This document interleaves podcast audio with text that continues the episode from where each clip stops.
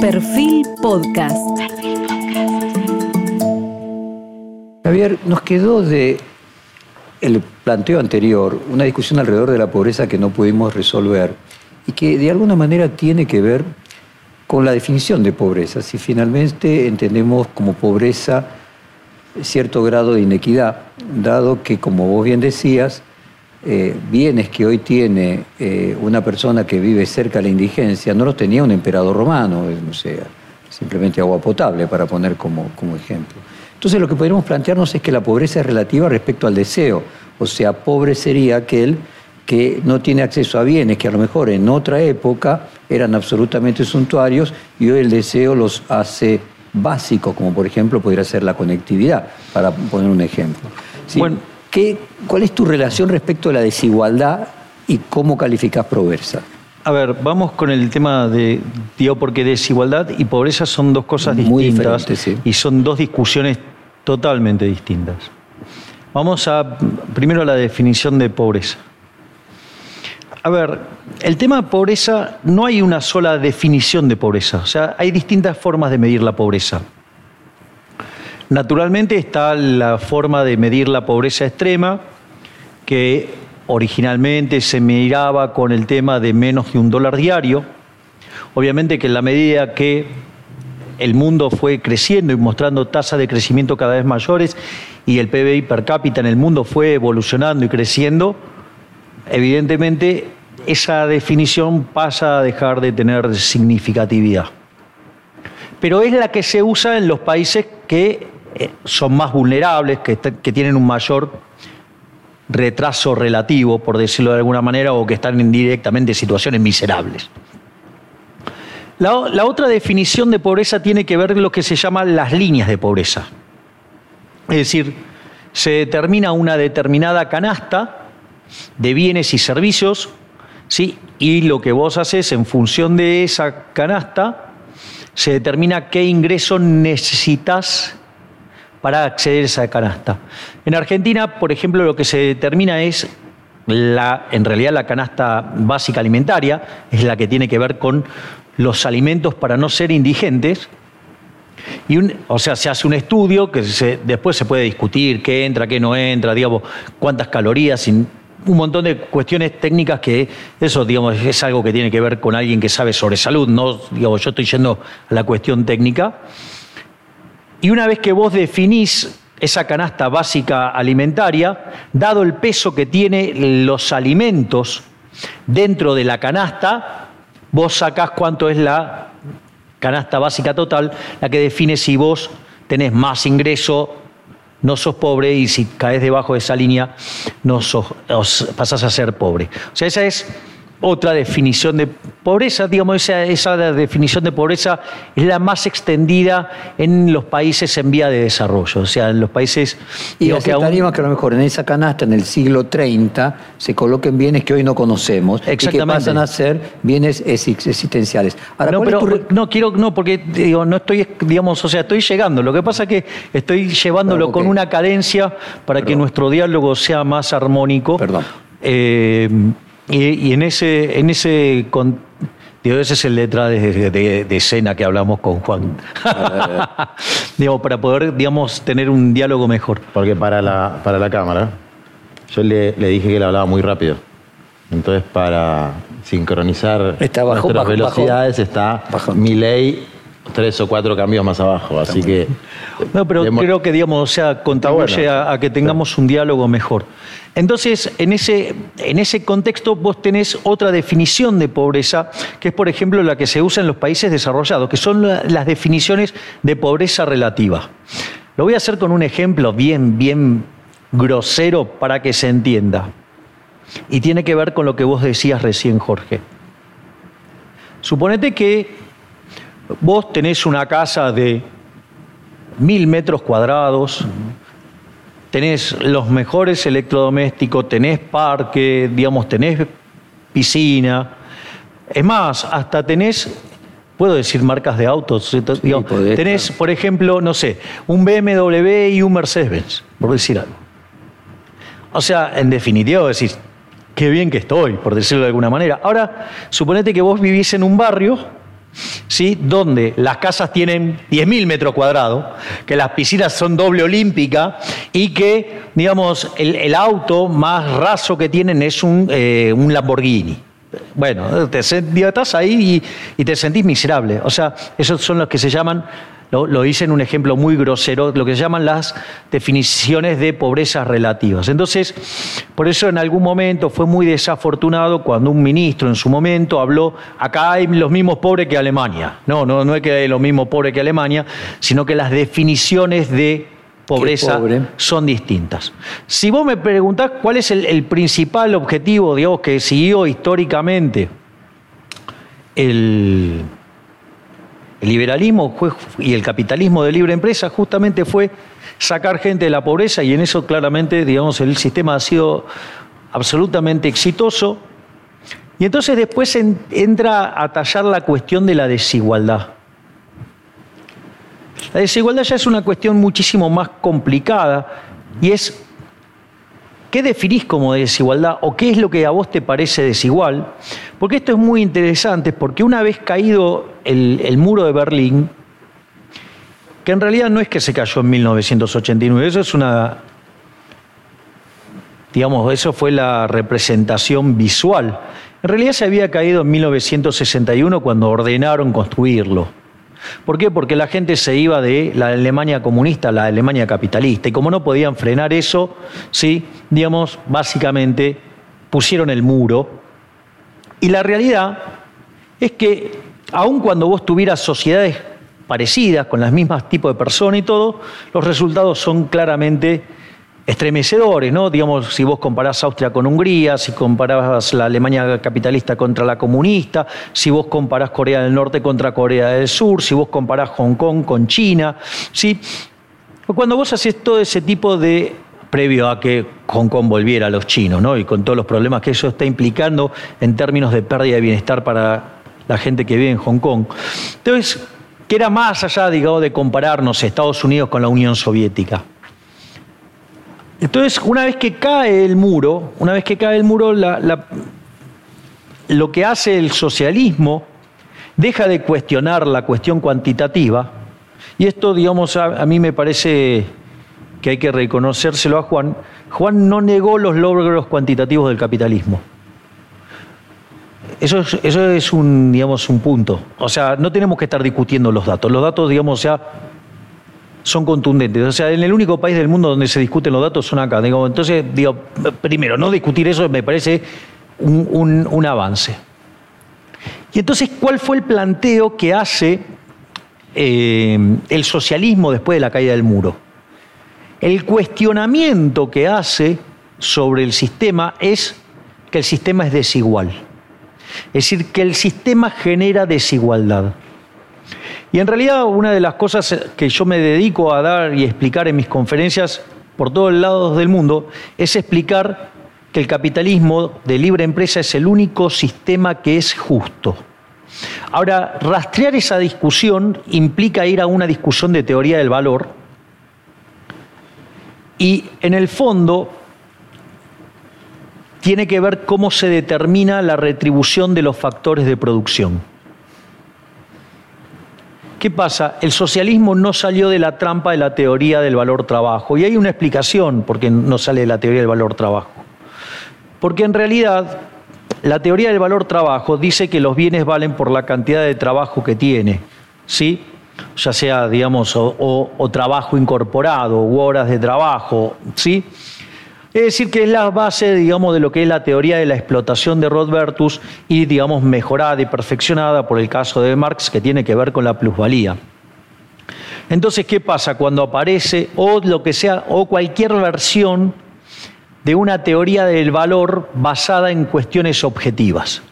Porque, digamos, las teorías modernas implican la retribución de los costos, incluido una tasa de retribución del capital.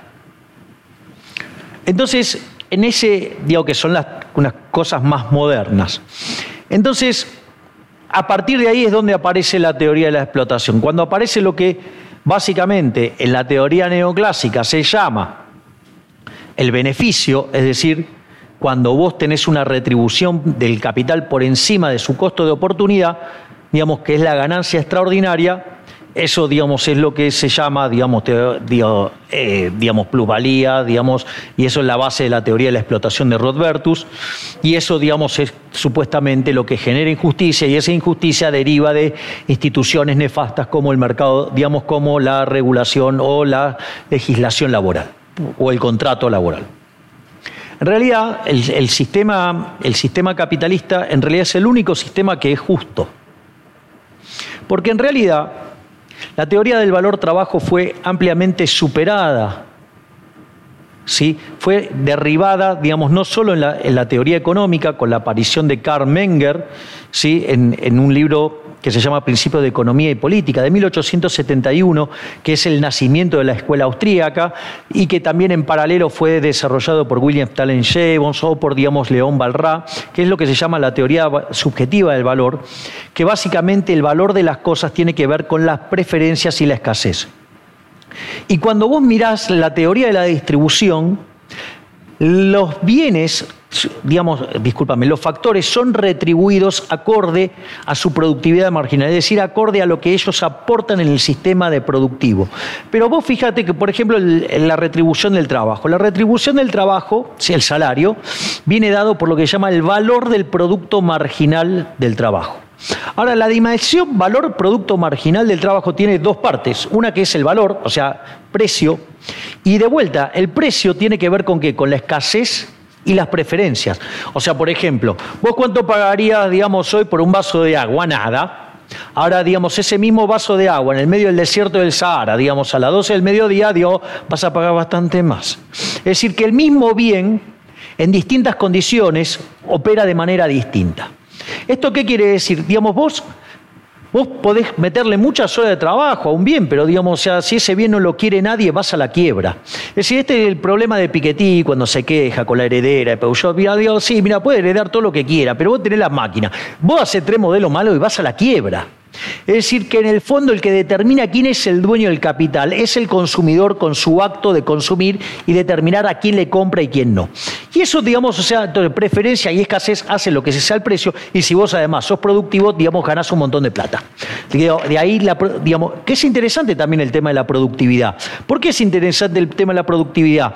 Porque ahí se reconcilia el, el capitalista con el trabajador, porque son socios, porque cuando vos metés la máquina y aumentar la productividad, eso se va a implicar en mayores salarios. Ahora, en esa sociedad, Javier, cuando vos mirás, por ejemplo, cómo aumentó la concentración de la renta y del capital en el 1% más rico de la población, ¿sentís que hay un problema en la distribución? O sea, que la inequidad llega a un punto en el que podríamos decir, es contraproducente para el propio capitalismo. ¿no? digamos, para mí, digamos, la, la, envidia nunca es una virtud.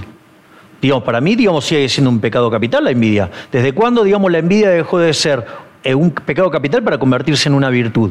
O sea, a mí qué me importa, digamos, si otra persona gana mucho, poco de dinero, o sea, digamos, o sea, si total yo estoy mejor, digo, es que es como el chiste, digamos, de esos dos muchachos que un, digamos, Juan tiene una, una, una, oveja y el otro no tiene y está profundamente envidioso y tiene la suerte que se aparece frente a él el creador y le dice, te concedo el deseo que vos quieras y pide que se muera la oveja de Juan en lugar de pedir, no sé, miles de ovejas, por decirlo de alguna manera. A mí no me importa, digamos, o sea, mientras que vos tu dinero, te lo ganes honestamente, cuanto vos más ganes sos un benefactor social, porque bajo el, capitalismo de libre empresa, y remarco, capitalismo de libre empresa, vos solamente podés ser exitoso sirviendo al prójimo con bienes de mejor calidad a un mejor precio. Es más, la desigualdad es un motor del crecimiento.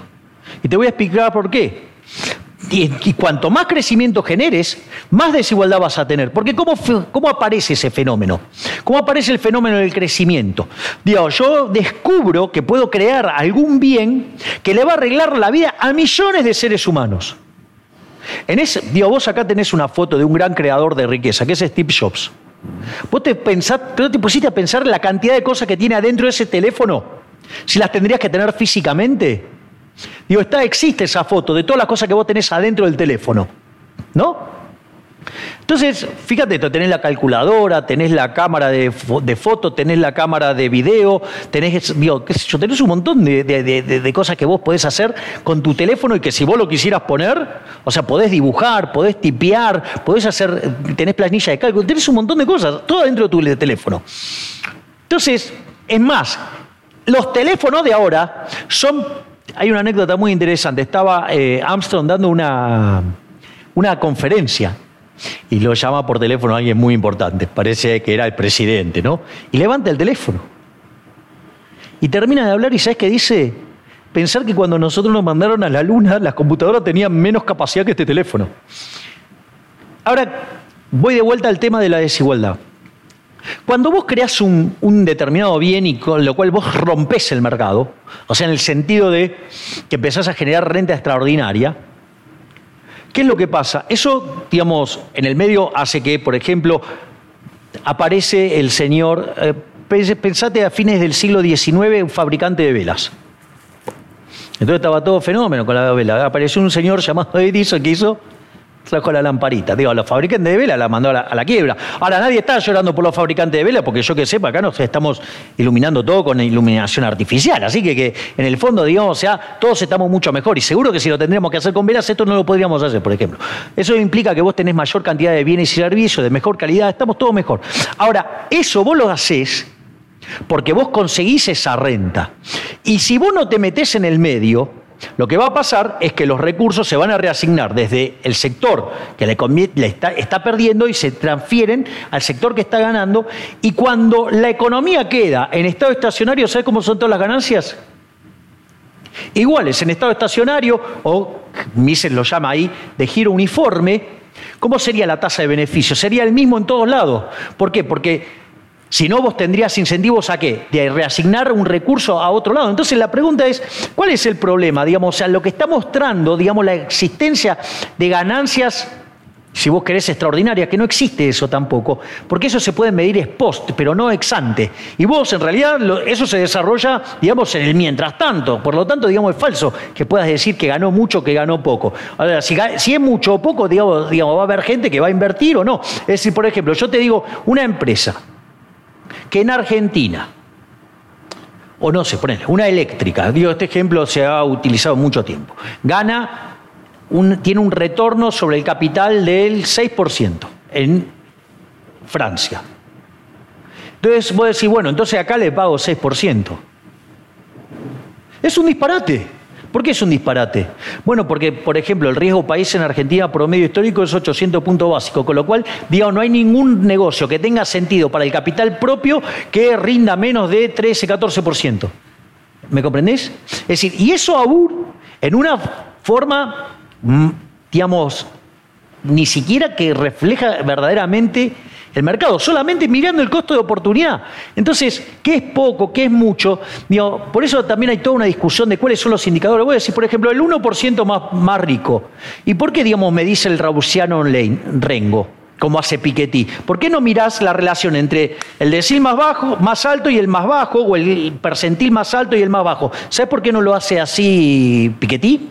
Porque los números le dan mal. Porque si arma el relativo, se le cae toda la mentira de su libro El Capital en el siglo XXI. Entonces, al margen de haber trastocado y manoseado la definición de capital, que saca bienes que dentro de las personas que menos tienen pesan mucho más. Entonces, en ese contexto, lo que vos tenés es que en ese sentido, no existe una cosa como una torta, no existe, no está, no está definida. El mercado, que señalaba Hayek, es un proceso de descubrimiento. Es decir, no hay una torta, la torta se va generando. Y si vos te metés en ese, en ese proceso, primero que rompes cómo se hace la torta, si había algo lo haces más chico porque rompes los incentivos, y en realidad vos solamente vas a recibir una retribución en función de tu productividad y en función de que generes un bien de mejor calidad o mejor precio. Si no, digamos, vos te vas a poner a producir a alguien que no quiere nadie, ¿sabes cuánto vas a ganar? Cero. Porque en realidad el proceso, esto se llama ley de principio de imputación de Menger, va desde los precios hacia los insumos y no desde los insumos a los precios. Juan, este hombre habló 20 minutos sin parar. Eh, y vos habías dejado planteado la vez anterior el tema de la igualdad, que no era solamente libertad, sino que había igualdad y fraternidad. ¿Cuál es tu propia relación con la desigualdad y la falta de igualdad y con eh, el hecho de que vos te encuentres que hay personas que ganan tanto más? Yo puse el ejemplo de León Más. Si se pudiera resolver el problema de la pobreza sin discutir el de la riqueza, francamente a mí me importaría poco la situación del 1%, para decirlo de alguna manera. Efectivamente,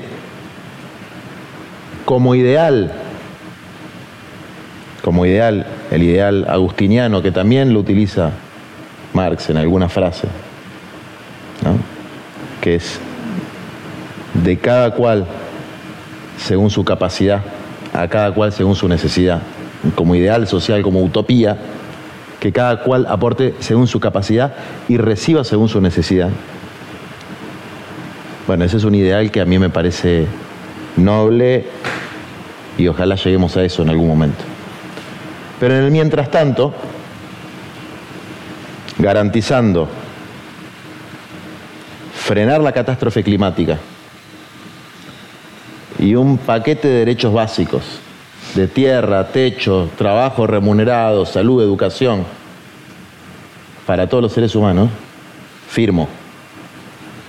O sea, la desigualdad no es un elemento en la medida que te conmueva o te... No es mi gran preocupación en la medida que esa desigualdad... Que se solucione el problema... El otro problema. De la pobreza y las cuestiones básicas de la mayoría de las personas. Porque es el piso necesario para el ejercicio de la libertad. Abajo de ese piso no hay libertad posible. Y ese problema se puede resolver de muchas maneras. Yo no niego que en un exitoso sistema de libre mercado se pueda resolver.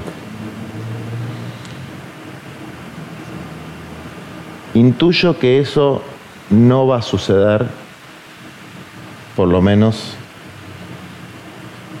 que podría haber sucedido en otro momento, pero que no va a suceder en el futuro. ¿Por qué? Porque existen otras fuerzas que son superiores a las que transarían bienes y servicios en el mercado. Es decir, aún si estuviera de acuerdo con mi ley sobre que los precios son las señales y que ese ordenamiento espontáneo se da, que no estoy de acuerdo, hoy existen otros factores que son más poderosos que los estados que determinan, en muchos casos, de manera totalmente artificial.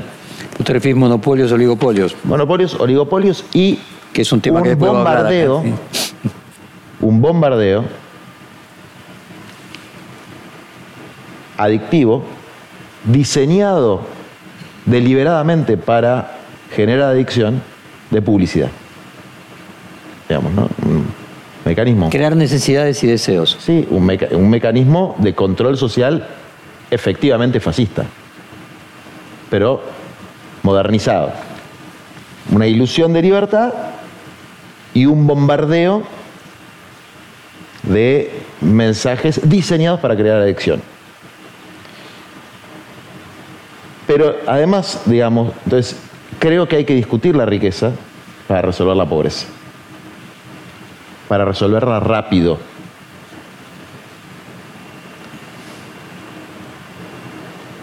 En primer lugar, creo que es un dato de la realidad que la mayor parte de los ricos son herederos de otros ricos. Más allá de lo que diga Piketty, etc. En la Argentina, a ver, Macri no es un superdotado y fue rico toda su vida, digamos, ¿no? Pero puedo dar cualquier cantidad de ejemplos. El que nace rico tiene muchas más posibilidades de permanecer rico que el que no nace. Y muchas veces el que nace rico, el hijo del empresario, después no sigue con la empresa. La administra otro, recibe las rentas. Es lo que pasa, por ejemplo, en los herederos de la tierra que se alquila los pules de siembra. Ellos no hacen absolutamente nada. Son rentistas. Entonces, que la riqueza es producto de una suerte de mérito, es una falsedad. Por lo menos para una enorme cantidad de personas ricas. Entonces eso es una primera discusión en torno a la riqueza. ¿Hay justicia en la riqueza? No, no hay justicia en la riqueza. No es la retribución de un aporte beneficioso a la humanidad. Si nosotros vemos, por ejemplo, las principales empresas en ventas en la Argentina, Coca-Cola. A mí me encanta la Coca-Cola. ¿eh? Pero Coca-Cola es uno de los mayores contaminadores del mundo. El océano está lleno de plástico de botellitas de Coca-Cola. Coca-Cola es una bebida ultra azucarada y adictiva por el nivel de azúcar que tiene. Es decir, es una bebida que genera externalidades constantemente en la salud de las personas. Yo no entiendo qué tiene eso de benefactor, porque eso no hay que darle, por lo menos al aspecto ambiental, una fuerte regulación. Podemos poner el ejemplo de los celulares también. El coltán de los celulares de Steve Jobs sale de las minas ensangrentadas de Ruanda. Es decir, hay, además de la genialidad del creador, hay externalidades que hay que contar. Externalidades. Por ejemplo, los niños esclavizados en las minas de Ruanda. La cadena de suministros de los bienes que venden los grandes capitales, las grandes, grandes empresas, está llena de sangre, está llena de esclavitud. Está llena, por ejemplo, en cada botellita de Coca-Cola está el trabajo de un cartonero, no remunerado por Coca-Cola. Entonces, el primer punto, por eso para mí, es plantear eh, la riqueza, estamos hablando de las grandes fortunas, no son producto de la creatividad humana, del talento, del mérito, sino una combinación de factores que no precisamente la ponen en una estatura moral superior. Eh, y la pobreza, definiciones de la pobreza. Como decía eh, Milley, hay distintas definiciones, la que usamos acá es una definición de pobreza por ingresos. Y es una definición muy chata, porque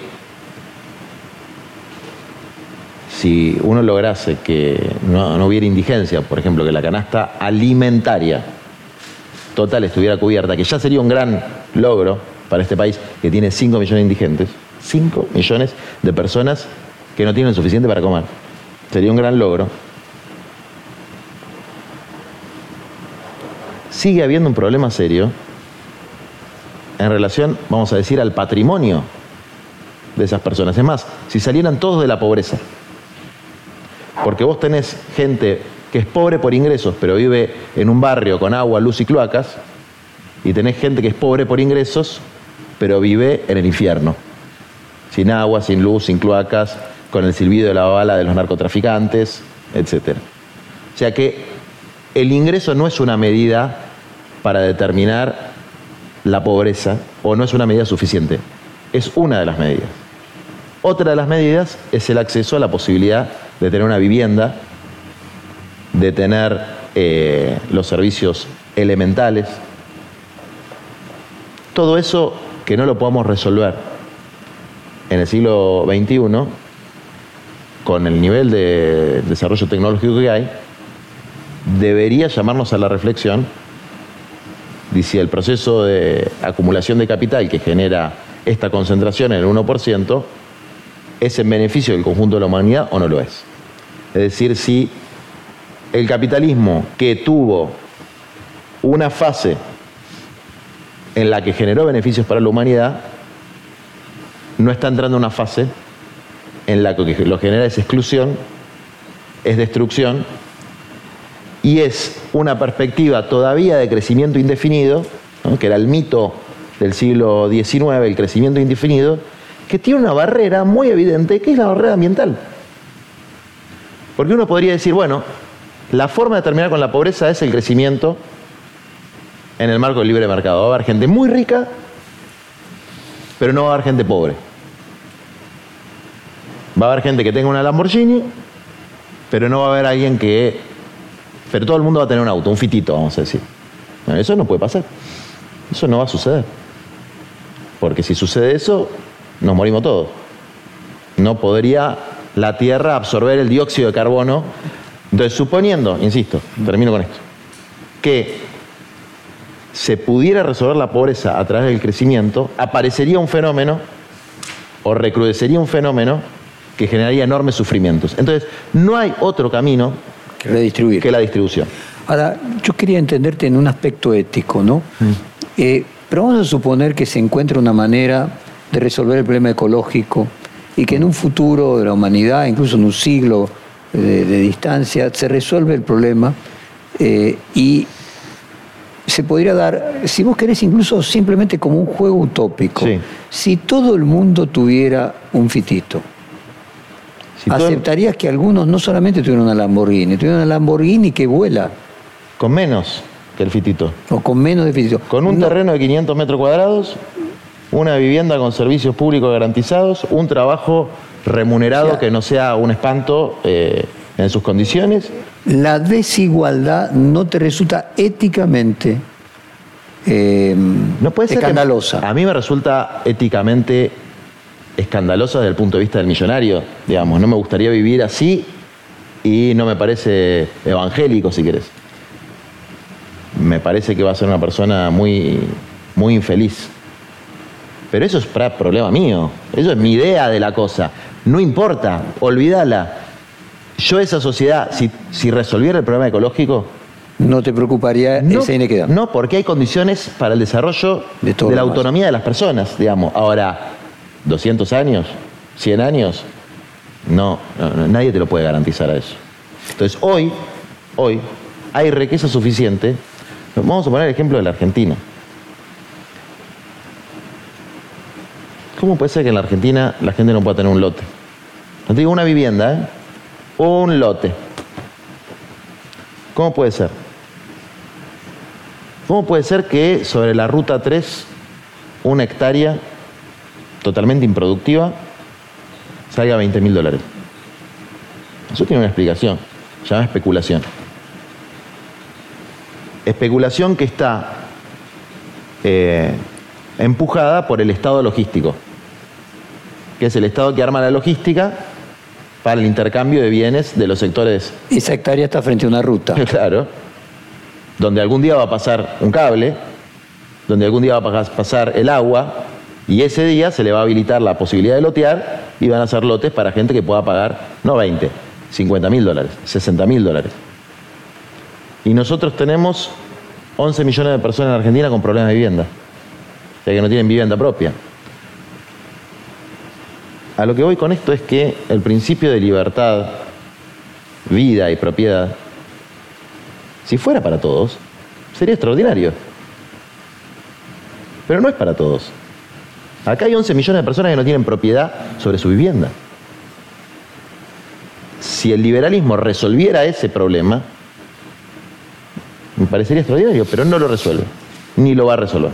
Voy a, a rebatir desde mi perspectiva. La primera es la inviabilidad de la premisa de, de cada quien según su capacidad, a cada quien según digamos, su necesidad. Hay un problema porque digamos, lo que vos podés producir, sí o no, en un mundo digamos, finito, digamos, hay escasez, por lo tanto, digamos, lo que vos podés generar es, digamos, o sea, el sistema de precios existe, digamos, o sea, porque no estamos en el paraíso. Entonces, frente a la escasez, la única forma civilizada que descubrió la humanidad es el sistema de precios. Por lo tanto, digamos, la economía existe como tal porque existe la escasez. Si no existiera la escasez no tendría sentido la economía. Por eso cuando yo hablo de singularidad en economía, hablo de la acción humana bajo abundancia radical, donde una alternativa es la economía del paraíso. Y las necesidades son infinitas. Consecuentemente, ese modelo conduce directamente a un desastre, que es lo que yo llamé el modelo de la casta. Por ejemplo, cuando es decir, donde hay una necesidad nace un derecho. El derecho lo tenés que pagar, los recursos son finitos, las necesidades son infinitas. Eso conlleva, digamos, a algo que no es viable y que si vos lo querés resolver por la vía fiscal, digamos, implica recurrentes crisis fiscales, que es el caso de Argentina. Desde el inicio del siglo XX, Argentina tuvo 17 crisis, 15 de origen fiscal, de ser el país más rico del mundo somos 70, el tipo de cambio oficial al paralelo 130. No solo eso, sino que además somos el máximo defolteador serial de la historia moderna, tenemos una historia inflacionaria verdaderamente espantosa y eso es muy importante para vincular con el tema de la vivienda que señala Juan. Vos me decís, Mila, ¿te molesta que te diga Juan? No, no. Por favor. Me sale alternativamente. No, no, no, era, eh, no, es por una cuestión, digo. Para nada, no, no me molesta para nada. No, porque yo le digo Juan, a vos te digo Jorge, o sea. Eh, entonces, en ese, en ese sentido, ese modelo es el modelo que ha generado el desastre en Argentina y que ha generado la pobreza y el hundimiento de Argentina y que ha generado niveles de tensión social verdaderamente infumables. De hecho, vos fíjate esto, Argentina, Argentina, el campo de Argentina tiene capacidad para producir alimentos para 400 millones de seres humanos. La presión fiscal es del 60%, quiere decir que el Estado se lleva el alimento de 240 millones de seres humanos hay 5 millones de argentinos que no le alcanza para comer. Hay algo que anda mal. Hay algo que anda mal. Anda mal y lo que el problema es, es la existencia del Estado. Es decir, el Estado cuando trata de hacer esta política de redistribución del ingreso, es decir, el problema, digamos, o sea, es que la solución está en manos del problema, o sea, ese es el, gran daño. No solo eso, eh, respecto, digamos, al rol del libre mercado, la verdad es que cuando vos hay un, hay un hay un, hay un ensayo muy lindo que se llama Yo el lápiz, de Leonard Reed, y Friedman lo cuenta en, alguno de los, en uno de sus capítulos de Libre para elegir, que es el lápiz. La cantidad de gente que interviene en la producción de un lápiz. Porque vos te compras el lápiz por dos mangos, ¿sí? con algo que es una, digamos, una muy ínfima parte de lo que es lo que generás vos de ingreso. Ahora la, pregunta es, ¿vos se te ocurrió, digamos, querer producir vos tu propio lápiz? ¿Sabes lo que sería, digamos, conseguir la mina, digamos, de grafitos, conseguir la madera, conseguir la pintura, conseguir el bronce, conseguir el caucho, digamos, o sea, es un proceso de cooperación, digamos, a lo largo de todo el planeta, digamos, gente, digamos, que están cooperando sin saberlo, hasta se pueden odiar, pero, digamos, la base de eso es el sistema de precios y es la señal que envía el, sistema de precios, que es que hace, suponete que yo te vendo mis anteojos, entonces yo 100 mil dólares, si vos lo pagás, y quizás a, Juan le parece un disparate, pero quizás vos tenés información del futuro, yo soy presidente de Argentina, ¿sí? y logro, digamos, o sea, reconstruir la Argentina y vuelvo a reconstruir la Argentina potencia, y entonces en realidad 100 mil dólares es un regalo, ¿me comprendés? O sea, pero ese futuro quizás lo sabemos nosotros dos solos. Bueno, quizás el jefe también lo sepa. Eh, pero digamos, entonces a lo que voy, que ese, ese mecanismo es un mecanismo que vale la pena de ser explorado. Digamos, recomiendo enfáticamente no solo leer a Adam Smith y sus maravillosas metáforas, sino, digamos, leer Hayek, digamos, y toda esta tradición. Después el tema de los monopolios. Los monopolios no necesariamente tienen que ser malos. Los monopolios pueden ser buenos. Estoy de acuerdo. Es decir, porque en realidad el monopolio es, supongamos lo siguiente, yo soy el productor de un celular y de repente encuentro la forma de hacer el mejor celular al mejor precio. Bueno, todos los demás van a ir a la quiebra. Es decir, bueno, te tenés que enojar digo, con el que está en el mercado. De última, enojate con los que no están. Es decir, el tipo que lo hizo, digamos, mandó a todos a los demás a la quiebra. ¿Por qué? Porque básicamente sirve al prójimo como, un bien de mejor calidad a un mejor precio. Y entonces el monopolio no es malo. Digamos, no es, o sea, el monopolio solamente es malo cuando tiene que ver con la definición de Lord Coke, que era cuando en un acuerdo con el monarca, ¿sí? digamos, se restringía la competencia y que solamente una sola persona podía vender ese bien en ese lugar y si vos no lo cumplías, y si vos no lo cumplías te cortaban la cabeza. Es decir, aparece la violencia del Estado. Ahora, si eso... ¿Y la violencia de quien tiene posición dominante? ¿Y cuál es- a ver, ¿y qué es la posición dominante? Por ejemplo, aquel que una vez que logra, a través de un producto con mayor calidad... tiene una eh, cuasirrenta, ¿qué no, haces? No, no, no, para, para, para. Luego, ese producto es imitable por otros que podrían llegar a bajar el precio y ayudar a la población a tenerlo. eh, crea condiciones monopolio de distribución para que nadie pueda acceder a la distribución. Pero digamos, o sea, vos, digamos, o sea, tarde o temprano te, te podés escapar, salvo que esté en el Estado regulando. O sea, digamos, cuando no, vos no, tarde o temprano sí, a lo mejor en 20 años sí. Bueno, y de esos digo, 20 bueno, años... bien, digamos, es un problema de la paciencia, digamos, todo tiene que ver con la impaciencia de la gente y por- con el deseo de la gente, digamos, de resolver ese problema. Ahí está, creo que el tema crucial, me parece que acabo de encontrar... O sea, hay, con- hay- hay un artículo... como una epifanía. no, no, Todo tu tema es el intertemporal. no, o claro, sea, vos decís es que a lo- eh, con el no, tiempo... es el equilibrio general, es el equilibrio general y la intertemporalidad. Una de las cosas por la, la maravillosas... frase de Keynes es que en el largo plazo vamos a estar todos muertos. Bueno, digamos, o sea, el libro de Keynes está lleno de inconsistencias. Yo escribí un libro No, no, se llama bien, digo, Desenmascarando pero- la mentira keynesiana. Y justamente lo que hace Keynes es romper la intertemporalidad. y Es un Exacto. modelo que, entre otras cosas, violenta la restricción de presupuesto, digamos, llamada multiplicador. Por eso, pero, para explicarlo de una manera simple para los legos, el punto que decís, el equilibrio se logra. O sea, el que tiene una ventaja competitiva, que es monopolio, más tarde o más temprano La va va a aparecer, la va a perder. Bueno, mirá la discus- eran las grandes fortunas de inicio del siglo XX. ¿Y cuáles son las de hoy? Claro, Exacto. las de mitad del siglo XX, las, las de cuando me terminó el siglo XX y las de ahora. Lo que vos- es decir, lo que vos tenés en el proceso, y eso que está recontra regulado, si estuviera libre sería mucho más, mucho más, es decir, a los fines de, de lo que plantea Juan, que es la velocidad. La única forma de maximizar la velocidad es liberando mercado, no restringiéndolos. Cuando vos los restringís, lo que haces es justamente aletargar, No, bien, retrasar ese si vos, proceso. Perdón, para poder sintetizar este punto. Vos continuamente repetís la palabra intertemporalidad, o sea, Sí. lo que decís es que lo que les pedís a la sociedad es paciencia. Lo que vos decís es, esto se va a solucionar si esperamos. No, lo que estoy diciendo es que demanda tiempo. Por eso. O sea, no, no, bueno, está bien, pero, paciencia, bueno, porque no, a ver, pero vos podés, pero vos podés tener o no paciencia. O sea, cuando vos no tenés paciencia, ¿vos qué haces? Adelantás tu consumo a cambio de entregar tu consumo futuro, Vos entonces lo- te endeudás, por ejemplo. Vos lo que decís es que a veces la impaciencia para so- solucionar un problema termina creando el remedio es peor que la enfermedad. Sí, termina pero, creando a ver, pero- efectos pero, secundarios ver, negativos. el- el pro- la cuestión es la impaciencia de quién. Porque si es mi impaciencia y yo me endeudo con vos o con quien sea, es un problema mío. Ahora, si yo quiero precipitar los tiempos, rompiéndole la cabeza a otro, eso es otro problema que es lo que hace el Estado. No, sí. Y que, digamos, o sea, ¿y quién soy yo para determinar la vara de cuál debe ser la tasa de preferencia intertemporal de la gente? Digo, Lo cual es una locura fatalmente arrogante. Y déjame preguntarte No, entonces. pero pará porque yo tengo, No, no, tengo todavía, digamos, un, un- un montón de cosas. Porque ahí, por ejemplo, hay un elemento fundamental. En un momento, en un momento Juan señala la injusticia, por ejemplo, en términos de inmobiliario. Así lo llamó, digamos, al inicio de la charla y ahora le, le puso otro nombre que, digamos, pero era más o menos la misma referencia. Gente que no puede tener su casa.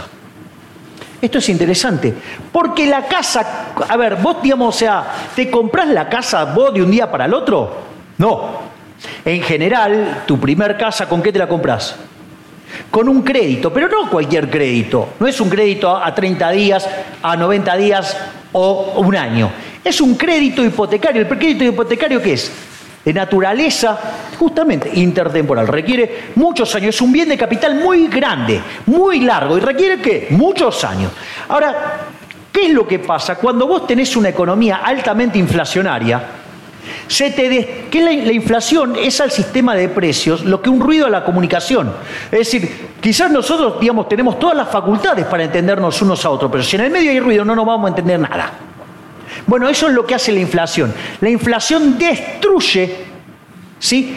A, la, unidad monetaria como reserva de valor. Y cuando destruye eso se bloquea la intertemporalidad. Entonces, si no hay, o sea, si vos estás bloqueando ese proceso, ¿por qué te crees que, digamos, las propiedades se venden en dólares? Porque si lo haces en pesos, dado el tiempo que incluye, digamos, la, propiedad, se destruye el mercado, nadie lo va a querer hacer porque vas a perder plata. De hecho, ¿cuándo se recreó el mercado inmobiliario en Argentina? Durante la convertibilidad. ¿Por qué? Porque no había inflación. Entonces, vos fijate que una de las cosas, de las consecuencias que tiene, digamos, los problemas de índole monetaria se traducen, o, los problemas que manifiesta Juan en términos de que faltan propiedades, tiene que ver con qué? Con varios problemas. Una, porque no invertís, porque digamos, si ganás plata, el Estado te la roba. Otro problema que vos tenés es que no tenés ahorro porque el Estado le gusta hacer keynesianismo y se la gasta toda. ¿sí? Y gasta tanto que además genera crisis y genera distorsión en los precios que destruye el ahorro. Entonces, vos no tenés ahorro, no tenés inversión y por ende te faltan propiedades. Entonces, entonces, vos fíjate que algo que vos podrías hacer, que es reconstruir la moneda, o sea, yo soy partidario directamente eliminar el Banco Central y que no tengamos más moneda, y que la moneda sea la que elija a la gente, una de las cosas que haría es eliminarte la inflación y la señal de precios sería mejor. Entonces vos podrías, y si respetaras los derechos de propiedad, podrías recomponer el ahorro, el ahorro financiaría la inversión y parte de esa inversión puede ser en bienes de capital muy largos llamados propiedades y empezaría a resolver el problema de aquellos que no tienen propiedad, porque los que tienen propiedades justamente no tienen ese problema. Lo que viene a hacer es arreglar a los que menos tienen. Entonces, muchas veces los, los problemas que se plantean, ¿sí? En realidad, el problema existe, pero la solución, en lugar de generar una solución, digamos, la propuesta o la política que se genera o que se busca, en realidad, lejos de solucionar el problema, lo agrava más.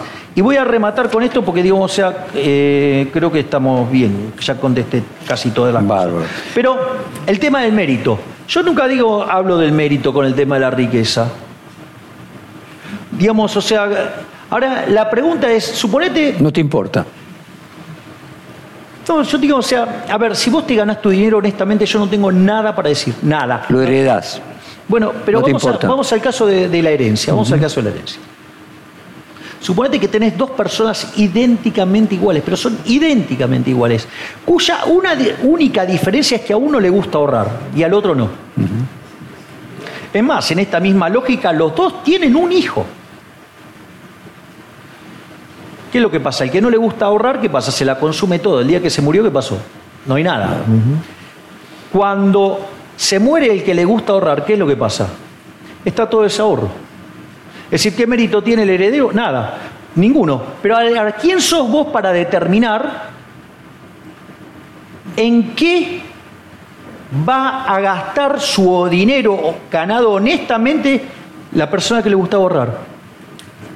Y lo dije en la primera parte de la charla, dije, porque puede querer hacerle un regalo post-mortem al hijo. ¿Y cuál es el problema si le quiere regalar plata al hijo? ¿Que está mal? Si yo le quiero, supongamos que yo tuviera hijos, ¿sí? Y le quiero regalar plata, ¿cuál es el problema?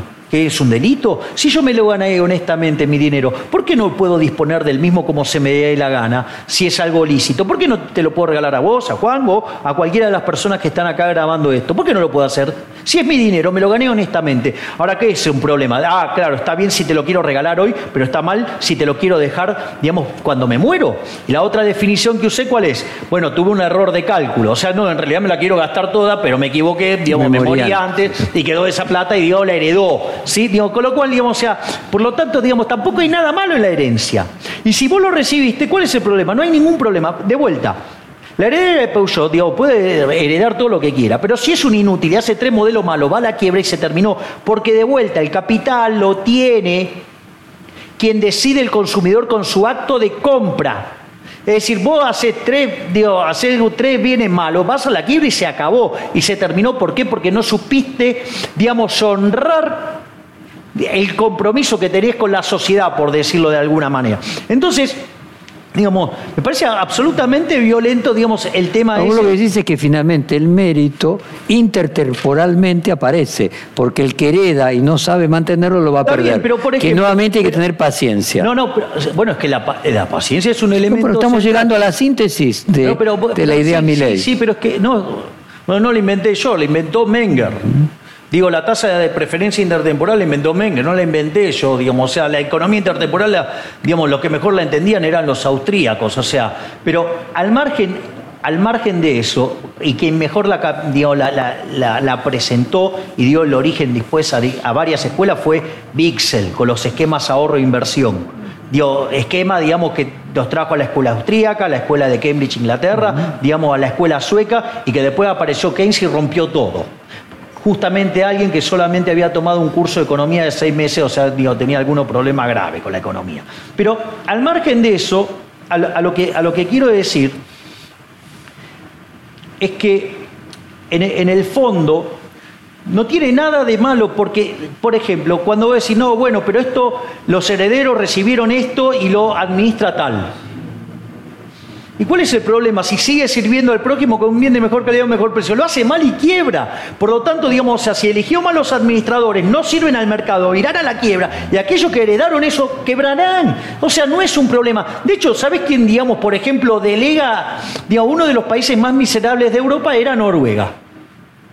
Noruega era un país miserable con su socialismo y todo hasta que descubrió que... Petróleo. Petróleo, ¿sí? Ahora, qué interesante, ¿quién maneja, digamos, el petróleo de Noruega? Una empresa de Estados Unidos. ¿Cuál es el problema? No es un problema. Entonces, digamos, y después el tema del crecimiento.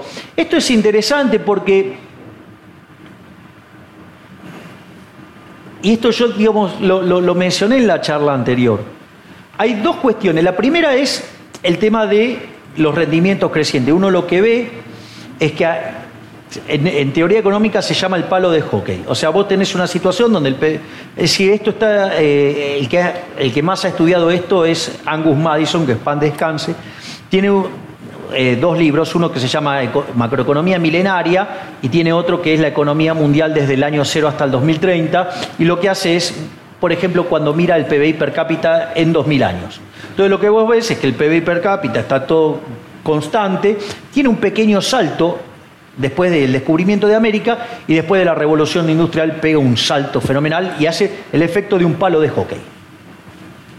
Entonces, eso, digamos, la contracara de eso son los rendimientos crecientes.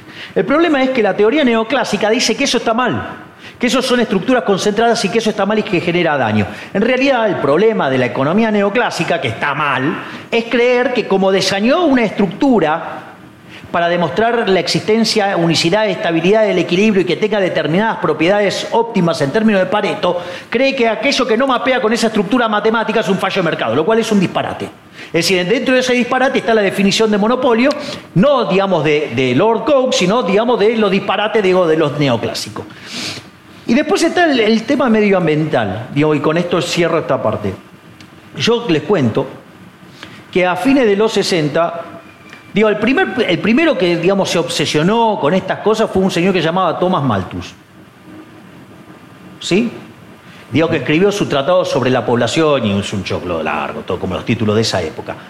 Y en, ese, y, en ese, y en ese tratado, digamos, para él era un problema porque en el planeta Tierra no había lugar para más de mil millones de personas y entonces cuando pasáramos eso viviríamos en la miseria total, viven hoy, digamos, 7.800 millones, digamos, Malthus, te equivocaste.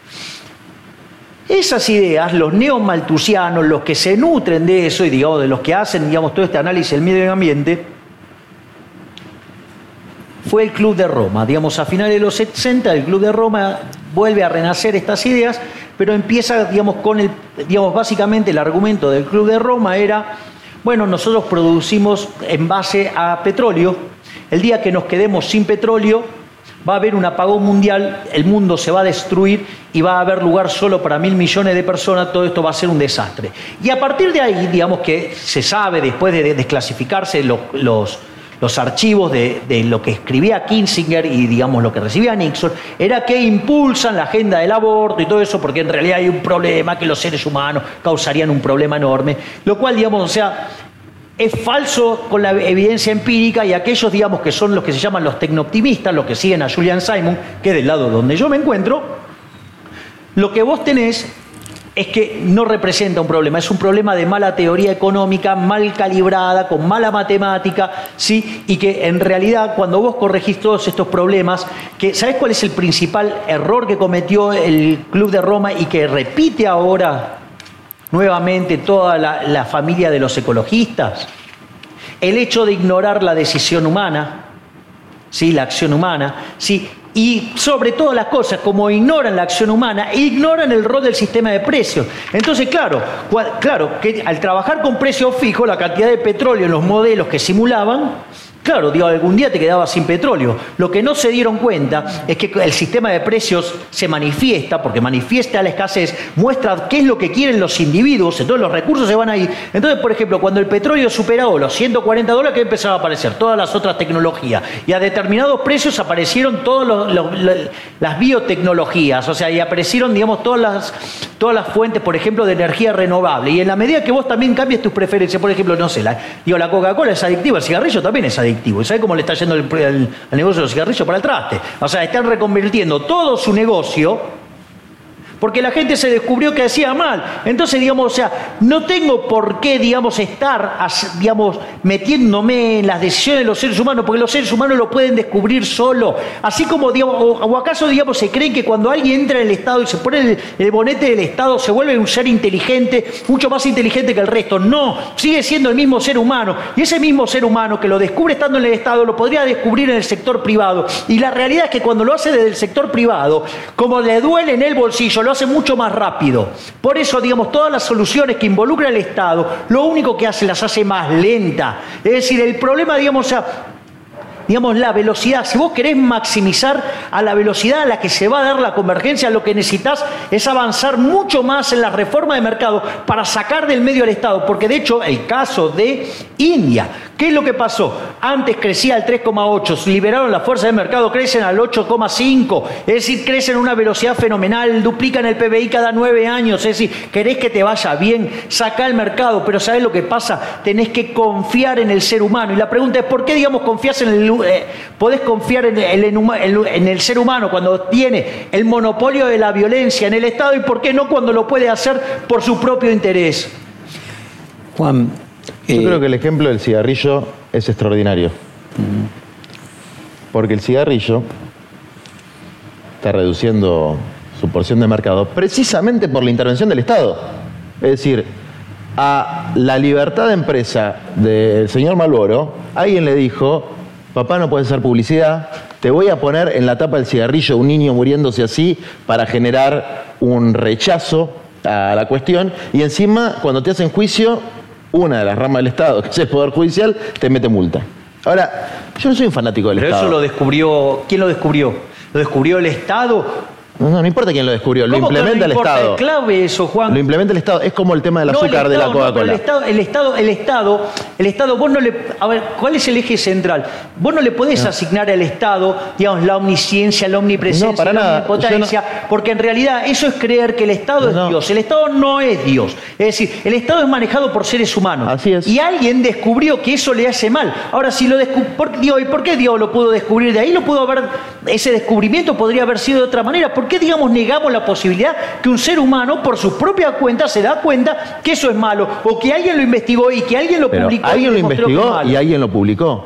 Pero para que eso se difunda, hizo falta una autoridad, una autoridad que garantice, que imponga eso es falso. a un poderoso eso es falso. La, forma de publicidad. No, pero eso es falso. Porque, a ver, pero el mejor ejemplo es el caso del alcohol en, la, en Chicago en la década del 20 eso es la prohibición. No, no, no. Bueno, pero vino un tipo, vino un tipo, ¿sí? Dijo que, a ver, digamos, son niveles distintos de esclavitud, pero en el fondo son, digamos, o sea, son grados, pero es lo mismo. O sea, a ver, vino alguien y dijo, no, bueno, el alcohol hace mal, entonces lo tengo que prohibir. Entonces lo voy a prohibir. Entonces quiso, agarró, puso la ley seca. Tenía un tipo súper eficiente ¿eh? en hacerle pagar los delitos. La gente se llamaba Elion Ness, ¿sí? ¿Y qué es lo que pasa? La gente seguía consumiendo. ¿Y sabes qué? Digamos, en la medida que la gente descubrió el mal que le hacía, ¿sí? dejó de consumir alcohol. Es decir, pero no por la regulación. La regulación lo único que generó, ¿sabes qué fue? Fue delincuencia, asesinato, digo, generó tráfico, generó muerte, generó un desastre de cosas. Eso es, otra, eso es una mala regulación. No, bueno, es que, de vuelta, ¿qué es, mala, qué es buena? No hay, no hay regulación que sea buena, porque vos lo que estás haciendo cuando estás regulando, le estás reventando las libertades individuales a un individuo. Es decir, ¿cómo que no? ¿Y qué es la regulación? Le estás restringiendo la libertad. restringiendo la libertad a una poderosa corporación. No, no, le está, no, le está, y el, que quiere, a ver, pero vos te crees que, digamos, o sea, la, cantina de Mou funciona porque Mou está, digamos, vendiendo y promocionando el alcohol. No, vende porque existen No. los Barney de la vida que Pero- quieren consumir. Pero en la cantina de Mou del siglo XXI hay un cartel que dice prohibido fumar. Está bien, pero digo, no lo vos no necesitas Y- que eso lo haga. ¿Sabes qué? Digo, en el siglo XXI es mucho menos necesario, porque existen las redes sociales y alguien puede difundir todos los problemas que causan, digamos, esas cosas, y alguien, digo, que quiere, va, lo mira y deja de consumirlo. Entonces no es cierto. No, o sea, no, digamos, o sea, no puedo, digamos, o sea, ceder, negociar la libertad, porque alguien desde la poltrona decide qué alguien puede Mira. hacer y qué no puede hacer. Bueno, voy a, voy a dejar un, claro. un poco de filosofía anarquista. Sí. Proudhon decía que lo contrario a la libertad no era la autoridad. Decía que lo contrario a la libertad era la arbitrariedad. Es decir, la capacidad de alguien de imponer arbitrariamente, arbitrariamente, sus definiciones. ¿Y eso quién lo hizo? El Estado, por ejemplo, en esta regulación. En algunas cosas es arbitrario, pero cuando hay, cuando detrás de eso hay un proceso democrático, cuando detrás de eso hay evidencia científica, deja de ser arbitrario. Lo que es arbitrario, por ejemplo, porque esta idea de que las corporaciones funcionan sin la violencia del Estado es una idea absolutamente falsa. De hecho, el Estado está al servicio de la violencia de las corporaciones. Yo puedo dar el Estado. una ca- bueno, el, el marxismo, el- la propuesta marxista, es al final del día eliminar el Estado. Digamos, el comunismo es la eliminación del Estado. No es el, el- Entonces, digamos, la lo, dictadura. aplicaron, lo aplicaron mal, porque, digamos, primero No, lo no, hicieron, eh, se quedaron... planteaban lo mismo que vos. sacaron todas las libertades. planteaban la intertemporalidad. Entonces, lo primero que hay que hacer es la dictadura del proletariado y después algún O sea, día. Primero la violencia y después la. No, ¿Qué es lo que hacen las corporaciones? Bueno, a ¿Qué es lo que hacen los monopolios? Las corporaciones pueden hacer eso porque Para tienen mi un ley, Estado que es hablar. cómplice. Dame 15 Tiene un minutos. Estado que es cómplice. Dame No, 15 quería hacerles minutos. una propuesta. ¿Quieren interrumpirse o no? No, no, un poquito. Un no poquito, mucho. ok. Vos cuando, No, no, vos, ves, no, cuando ves mucha interrupción, para. yo- Ok, déjalo. No, no, por favor. Entonces, el poder del capital en la Argentina es tremendamente violento.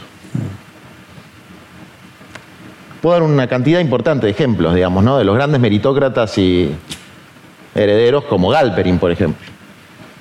¿Quién? Que Galperin, el Ah, de Mercado me Libre, para- que estudió en Stanford y fundó su empresa en el garage de, una de, de otra empresa. Vieron que muy inteligente era un garage. ¿El garage de qué? De Sadesa. ¿Qué es Sadesa? Una de las principales curtiembres del mundo. ¿Dónde tiene su planta? En donde yo empecé a militar, en Villa Caraza. ¿Qué hace su planta? Tiene un tubo que tira toda la mierda al riachuelo. ¿Y qué hace cuando vienen las inspecciones? Como tiene coimeada toda la política, cambia el rumbo, y esto lo tengo filmado, lo denuncié antes de saber que Galperin era el dueño de eso, cambia el rumbo de, de- de la manguera y la tira al barrio. Perdóname, ¿el garage era del papá? El garage era de Papi, obvio. Papi le dio el garage de eh, Sadesa, que obviamente no estaba en el medio de la putrefacción del riachuelo, que es donde tiene la planta productiva, para que él haga su, su gran empresa meritoria. Entonces, él logró que para él sí haya libre mercado, entonces que no le cobren impuestos, porque planteó que era un desarrollador tecnológico, un non-marketplace. Logró una evasión impositiva tremenda, que, que lo denunció a Rivas, que era un recaudador de Macri, ¿no? Por eso lo, lo fletaron. Logró una integración vertical absolutamente monopólica. ¿Y cómo lo hizo? Con un galpón que está en el mercado central, donde hoy tiene sus productos. ¿Y quién se lo dio? El Estado. Entonces, en la formación de ese monopolio, que es un monopolio que va a avanzar sobre la libertad del fabricante de martillos, de que cuando alguien ponga martillo en Mercado Libre, en vez de aparecer el martillo del fabricante de martillos, aparezca el de Galperín, que no eran las reglas de juego que él había planteado, está desde luego acompañada por la violencia de decisiones arbitrarias del Estado. Cuando Javier plantea la cuestión del crédito hipotecario como mecanismo de acceso a la vivienda, es un mecanismo formidable, pero no es el único. O del acceso a la tierra. Si uno ve la propia historia de Estados Unidos, la democracia jeffersoniana, jeffersoniana era 60 hectáreas por granjero. Es decir, Lo que pasa es que en Estados Unidos el predominio lo tuvo el norte y no el sur. En la Argentina el predominio lo tuvo la oligarquía sureña, digamos, ¿no? Violenta, esclavista. Entonces, hay otras formas de resolver los problemas. No hay una sola forma de resolver Yo los decís, problemas. el mercado es solucionador de muchos problemas, pero no soluciona todos y hacen falta otras soluciones que no quiten las soluciones que puede aportar el mercado. Exactamente. Yo creo que hay mecanismos mixtos, pero que hay actores que han adquirido un nivel de poder que los emparenta a los estados más poderosos en su capacidad de aplicar mecanismos mafiosos y criminales. Voy a dar otro ejemplo. Discusión sobre la ley de envases. Grandes productores de envases, Coca-Cola, la American Chamber, la Cámara Norteamericana de Comercio. El día de la, antes de- la semana antes de la votación, pasaje a Estados Unidos para cada uno. Para hacer lobby contra la ley de, de- de envases. La capacidad de lobby que tienen las corporaciones, que es la forma de corromper políticos, no es una característica de los empresauros, que sería el empresario trucho improductivo. Es una característica de los monopolios. El otro ejemplo, dicho acá en perfil, el Grupo Clarín, una de las empresas más importantes de la Argentina. Yo sé que a vos te pasa, no te pido que lo reconozcas, que te han puesto una barrera de entrada, ilegal, que es que en tu canal no lo suben a la cablera. Ellos tienen el monopolio de la distribución y a pesar de que está establecido en las leyes que te tienen que poner en la cablera, tienen tanto poder para violentar las reglas que no te ponen en la cablera. Obviamente tu canal no lo va a ver ni el loro, porque la distribución, esperemos que por, por lo menos esta charla ahí en la vea, pero si tuvieras tu, tu canal en la cablera nos vería más gente. El propio edificio, este lo construyeron ustedes, ¿no? Bueno, vos tuviste que construir el edificio. El grupo Clarín tiene un edificio que le dio la dictadura el señor Cachatore en pleno constitución, en un bajo autopista, todo completito, llave en mano, no es propiedad de Clarín, y funciona ahí alegremente. Entonces, ¿qué estoy diciendo yo? No existe en la realidad, puede existir en la teoría, pero no existe en la realidad una corporación monopólica que sea producto de su eficiencia, salvo que contemos en eficiencia, dentro de la palabra eficiencia, su capacidad corruptora. Solo para. Ah, para, digo, para, no, para- no, no, pero, déjame decir, déjame decir algo. Ok. para- para- déjame decir algo. Eh, el, el- el Cachatore estuvo 30 años antes de que Clarín comprase Canal 13. No, Clarín. No, no. Sí. No, señor. Sí, estaba Guarmestre en esa época. O sea, Clarín compra En el Canal año- 13 en 91. No, señor. El grupo, el grupo Artearo, no sé cómo se llamaba en ese momento, la señora Herrera Noble, Sí, accede a ese edificio, sí. después lo habrá usado para, para otra cosa, en el año 79 más o menos. Ellos toman el control de ese edificio, ¿El de Canal 13? el edificio que está en Constitución. No, ellos lo toman en el eh, cuando se privatiza Canal 13, en el 91. No, señor. Bueno, puedo estar yo equivocado, pero... Pero de todas maneras es un edificio público. Suponete Ahora- que yo me estoy equivocando de las fechas. No, pero déjame ir a un punto que me Es parece... un edificio, espera, porque esto es una cosa que es fundamental. Porque tiene que ver con las premisas éticas del capitalismo. Del capitalismo monopolista. No, él sostiene que el abuso de posición dominante, que de hecho Sí. hace- hay mil ejemplos en el mundo, Sí. se soluciona con el tiempo. Claro, pero él sostiene que el abuso el- el de tema es el tiempo. dominante es producto de las preferencias Claro, del no, pero, consumidor. pero- pero si no lo fuera, él dice que finalmente, Sí. y es por eso la frase que Keynes tanto lo, lo agita con Keynes, que es, bueno, sí, pero en el largo plazo vamos a estar todos muertos. Y creo que el núcleo aquí es cuánto vamos a esperar para que las injusticias las solucione el mercado. No es, Ah, pa- para mí no es el problema eso. No es un problema de esperar. Porque yo creo que el planteo, no de mi ley, el planteo de... No quiero decir el sistema político, porque efectivamente mi ley es outsider y plantea cosas que, por ejemplo, le dice esto anda mal. sí, cosas con las que uno puede coincidir. Anda mal, no funciona. Yo estoy de acuerdo, no funciona. El Estado es ineficiente, estoy de acuerdo, es ineficiente. Es decir, el planteo mainstream también implica una idea de crecimiento y de paciencia y de pequeñas reformas y qué sé yo. Yo no creo que eso vaya a resolver ningún problema, digamos.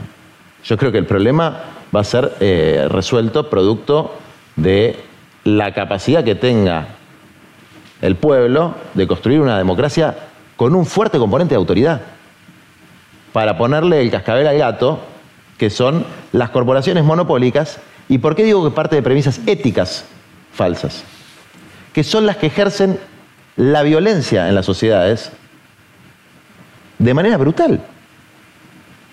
Digamos, vamos a suponer que me estoy confundiendo con las fechas, ¿no? Hoy, ¿quién tiene el poder sobre ese edificio? Público, el Grupo Clarín. ¿Quién tiene papel prensa donde sacaron la foto con Videla los principales dueños de los medios? El Grupo Clarín, La Nación y no sé quién más. Es decir, tu meritocracia, Fontevecchia, de haber hecho el edificio como la redacción del New York Times, a los monopolios les importa un huevo, porque ellos tuvieron todo de arriba. Y tienen la capacidad de seguir corrompiendo y corrompiendo y corrompiendo y corrompiendo gobiernos acá en Estados Unidos y en todos lados del mundo, por el nivel de poder que tienen. Entonces, algo anda mal, y esto es parte de lo que anda mal. No se va a resolver con el tiempo si siguen este rumbo, porque además de las premisas éticas incorrectas, están las premisas materiales incorrectas. pero, la discusión más macro es, aunque se resolvieran con el tiempo, pues me parece que, como obviamente el futuro es impredecible, nosotros no podríamos más que conjeturar respecto a si se pueden resolver o no. La cuestión de fondo es, desde un punto de vista ético, hay personas que dicen, bueno, pero que aunque se resuelvan con el tiempo, yo considero que no tenemos por qué una generación tenga que esperar que se resuelva con el tiempo. Entonces yo, quería hacer una pregunta. déjame decirte algo. Yo no estoy entre esas personas. Si yo pensara que hay un proceso. Y que se soluciona con el tiempo. Que ese proceso va hacia una dirección. Correcta. De progreso humano. Pero yo creo que este proceso va a la dirección totalmente contraria. Este proceso nos lleva a la barbarie, al abismo, a la violencia, a las masacres, a la destrucción del medio ambiente. Porque el planteo de que la enunciación ecológica es producto del maltusianismo y es producto del Club de Roma, es un planteo muy sesgado. Es verdad que existió el planteo maltusiano que iba básicamente en un control de la natalidad y Marx lo rebatió con un argumento extraordinario, diciendo la superpoblación siempre es relativa. No hay superpoblación absoluta. La superpoblación es relativa, por ejemplo, al espacio. Acá 2.000 personas no entramos. Entonces, en relación al espacio, acá 2.000 personas no entramos. En este lugar. Y la superpoblación también puede ser relativa a las necesidades del capital de mano de obra. Y el planteo de los combustibles fósiles, que pueden ser sustituidos por otro tipo de energía, pero eso no hay, no hay ninguna duda, y que eso lo puede resolver el mercado, pues sube el precio del petróleo. Ahora, el dióxido de carbono, que ya está, ya está, ¿eh? no lo resuelve que se reconvierta en energía limpia. Y la ciencia, casi unánimemente, estableciendo los escenarios catastróficos del futuro y del presente, donde la Organización Mundial de Salud dice que más del 30% de las muertes están vinculadas a la contaminación en el mundo pobre. Eso ya es una catástrofe del presente. ¿Y eso qué son? ¿Los gobiernos malos y autoritarios? No. Son las corporaciones aliadas con el poder político corrupto. Y en eso, cuando y dice algo anda mal, algo anda muy mal. El poder político, que debería ser la organización de la polis para el bien común, está absolutamente subordinado a la necesidad del capital. Absolutamente subordinado. Si vos ves cuáles son las obras públicas que se hacen, son las obras públicas que necesitan los grandes monopolios. El aguita que se invierte en puertos, rutas y todas las cosas que necesitan los sectores del capital son los que no se invierten para hacer viviendas sociales, por ejemplo. ¿Se podría resolver con crédito hipotecario? No me cabe la menor duda. También se puede resolver con viviendas sociales. Hubo etapas, sobre todo durante el gobierno de Perón, donde hicieron 500.000 viviendas sociales, que para lo que era la población de ese momento es un montón. Y son viviendas hermosas. Yo vivo en un barrio ferroviario de la época de Perón Eh, y esa era la vivienda de un obrero ferroviario. Ahora un obrero ferroviario tiene que tomar un terreno para vivir. Eh, y no eran viviendas, eh, para mí, viviendas de las más lindas que hay. es una cuestión muy, muy subjetiva. ¿no? Entonces, hay una premisa, otra premisa ética para mí equivocada, que es la cuestión del impuesto-imposición. Impuesto barra imposición. Obvio que es una imposición. Desde luego es una imposición. Desde luego es una limitación a la libertad. Es una limitación a la libertad del poderoso para defender la libertad del que no tuvo la suerte de que su papá ahorre. Porque el problema no es que el chico, el hijo del que ahorró, tenga una herencia. El problema es el hijo del que no ahorró que vive en la miseria. Ese es mi problema. Y para que eso termine, desde luego que hay que restringir la arbitrariedad, es decir, el uso abusivo de la libertad de los poderosos. Con eso, eso es condición necesaria, pero no suficiente. Con la restricción de esa libertad, se pueden hacer cosas horribles también. Se puede hacer mucho daño. ¿Por qué? Porque se puede derivar en totalitarismo, se puede derivar en autoritarismo, cuando es arbitrario, no cuando hay un proceso democrático que rinda cuentas a la sociedad, que sea transparente y que resuelva los problemas reales. Y con esto cierro. El sistema político, que él habló de las tres patas del fascismo, a mí no me gusta ese término porque creo que el problema es otro, pero él habló de, de la corrupción de la política. Y la ineficiencia del Estado, la política es corrupta y el Estado es ineficiente. Ahora, ¿tiene que ser así necesariamente? ¿El Estado tiene que ser necesariamente ineficiente? ¿No puede haber un Estado planificador democrático que pueda explicarnos a vos, a mí, a él, cómo va a invertir los fondos en resolver los problemas más acuciantes de este país, como por ejemplo que la gente tenga una vivienda? ¿No puede haber un sector de dirigentes políticos que no sean delincuentes? ¿O que no estén corrompidos por los corruptores? Yo creo que sí. Y yo creo que es por lo que hay que luchar. Eh, porque las cosas están mal. No, porque hay un montón de cosas. Eh, igual voy a ser sintético. Por favor.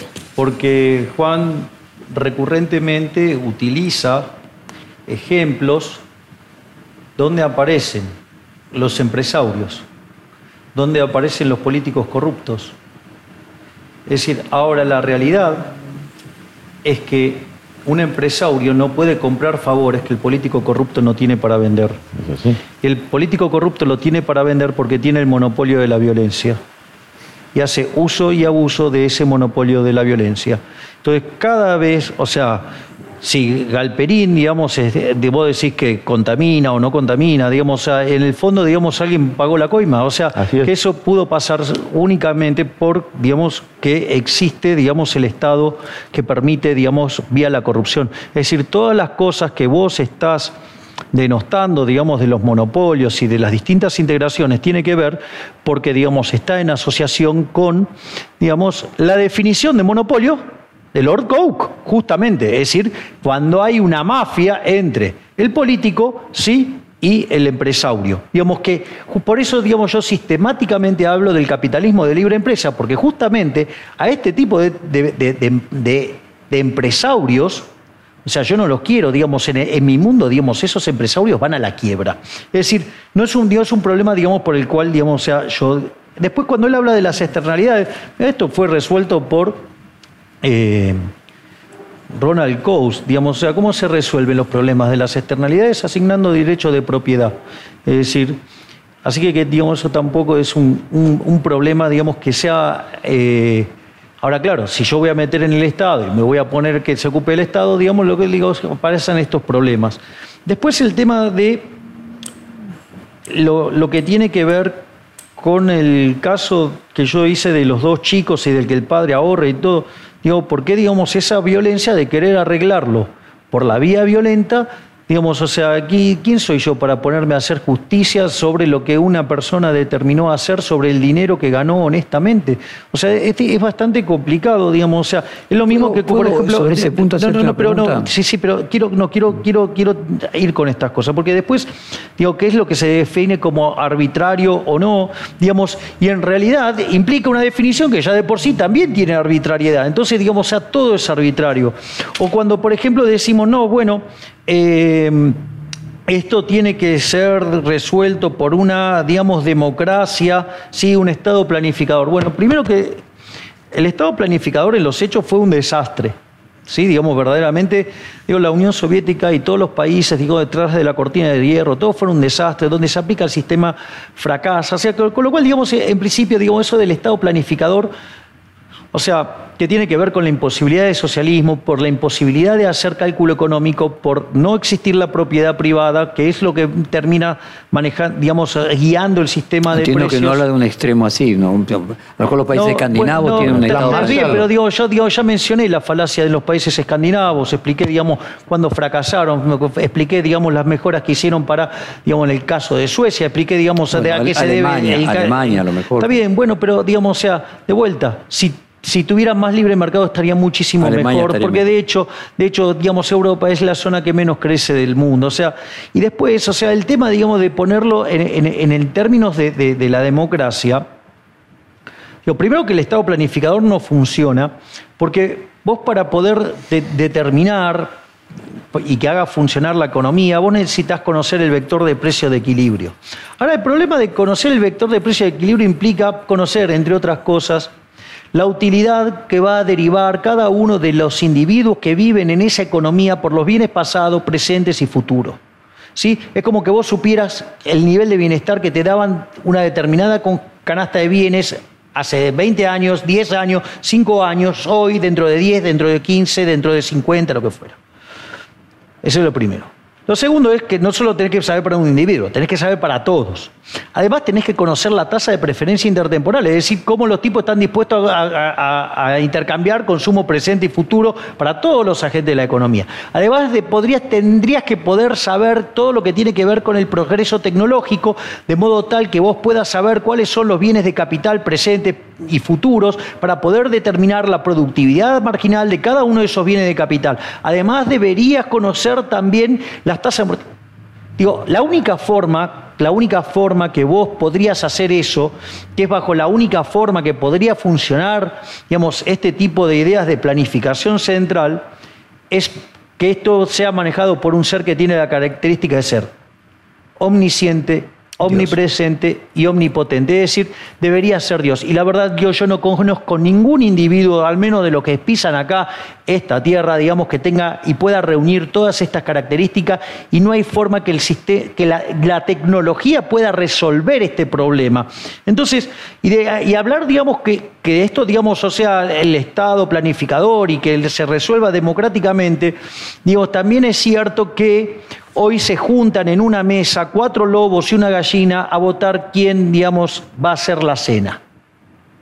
Es decir, digo, además nunca, o sea, nunca va a funcionar bien lo que haga el Estado. Nunca. No funciona bien por definición. Esto está en, en un libro de Milton Friedman y Anna Jacobson, eh, no, discul- disculpa, Anna Schwartz, no, Rose, eh, Rose Friedman, eh, Rose Director, que después se causa, por eso es Rose Rose, Friedman. Friedman. O sea que es, están libre para elegir. Entonces dice, hay cuatro formas de gastar. Vos podés gastar tu dinero el de otros y lo podés gastar en vos o en otros. ¿Cuál es la mejor forma de gastarlo? Es gastar tu, dinero en vos mismo, porque vos sabés lo que te costó ganarlo y vos sabés en qué lo querés gastar. Y eso es, eso es fundamental, porque vos conocés el esfuerzo que te demandó, porque vos sabés qué cosas son las que vos querés. Otra, otra forma de gastar es que vos gastes tu dinero en otros. Esto es cuando haces un regalo, trata de quedar bien con lo menos posible. O sea, minimizás el costo. Después la forma del despilfarro es clarísima, ¿no? Digamos, cuando vos gastás en vos mismo el dinero de otro. Esto yo lo he visto cientos de veces. Tipos, digamos, que cuando van a, comer y garpan la cuenta ellos, comen una cosa y cuando, digamos, o sea, la cuenta la garpa la compañía, gastan, digamos, comen un montón de cosas que no comen nunca, digamos, gastan en vino lo que no gastaron nunca. Y eso pasa, digamos, con la comida y pasa, digamos, con los aviones. Digo, yo cuento siempre un ejemplo que un día me encuentro en un aeropuerto con una persona y me da una clase de por qué tenía que viajar, no en ejecutiva, en primera. Claro, yo viajaba tanto en esa época que me lo curso justo en el medio de las vacaciones. Entonces cuando van a subirlo de primera, yo dije, ah, van a subir ahora, no, no subía. Claro, viajaba también en, en el gallinero. ¿Por qué? Porque la pagaba él, porque estaba con toda la familia. Entonces, ¿y cuál es la peor forma de gastar entonces? Gastar el dinero de otros en otros, y eso es lo que hace el Estado, y por ende siempre lo hace mal. No hay ninguna forma de que lo pueda hacer bien, porque no tiene responsabilidad para generarlo, no sabe lo que cuesta generarlo por eso, digamos, o sea, los pseudo representantes del pueblo, digamos, que me rodean en la Cámara, cuando hay que subir impuestos, levantan la manito. ¿Por qué? Porque la cuenta la paga otra, porque no la sufren de la propia, ¿sí? Y cuando van a gastar, gastan para el traste, porque no saben qué es lo que la gente quiere. Es más, el mejor ejemplo es la obra pública. La obra pública es, es un dispendio de recursos, es una aberración, digamos. O sea, ¿por qué? Primero porque vos lo tenés que pagar. Vos tenés que pagar la obra pública. Entonces, ¿qué se paga? Con, por ejemplo, deuda. O sea que impuestos futuros, o sea, sobre gente que no nació, gente que no vota, nuestros hijos, nuestros nietos. O sea, digo, una aberración, moralmente una aberración. Digo, la otra que lo puedes hacer, que lo vas a hacer financiar con emisión monetaria.